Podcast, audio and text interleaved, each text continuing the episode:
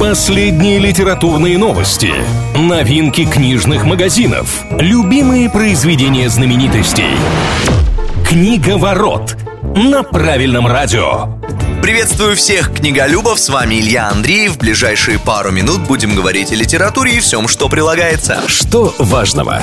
Обладателем Нобелевской премии по литературе в этом году стал Абдул-Разак Гурна, танзанийский писатель, который давно живет в Великобритании, но помнит и чтит свои корни. Автору уже 73 года, пишет он с 87-го, но к широко известным литераторам его, конечно, сложно отнести. При этом Гурна не раз попадал в число номинантов на престижные премии, и вот, наконец, дело дошло до победы, которая, к слову, для многих стала неожиданностью. Эксперты и букмекеры прочили Нобелевку совсем другим людям, не упоминая в своих прогнозах танзанийца. Что нового?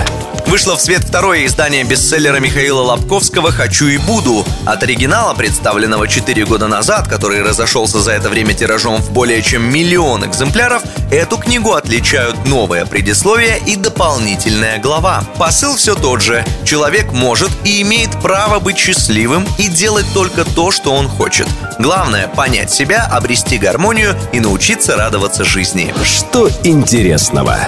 Три крупнейшие библиотеки Нью-Йорка отменили штраф за просроченные книги. Решение объяснили тем, что, во-первых, такой метод воздействия устарел, а во-вторых, толку от него на самом деле немного. При этом совсем не возвращать книги не получится. Если человек через месяц не приносит издание обратно, они помечаются в системе как утерянные, а вот за потерю книги штраф заплатить придется. На этом у меня пока все. С вами был Илья Андреев. Услышимся на правильном радио. Книга ворот на правильном радио.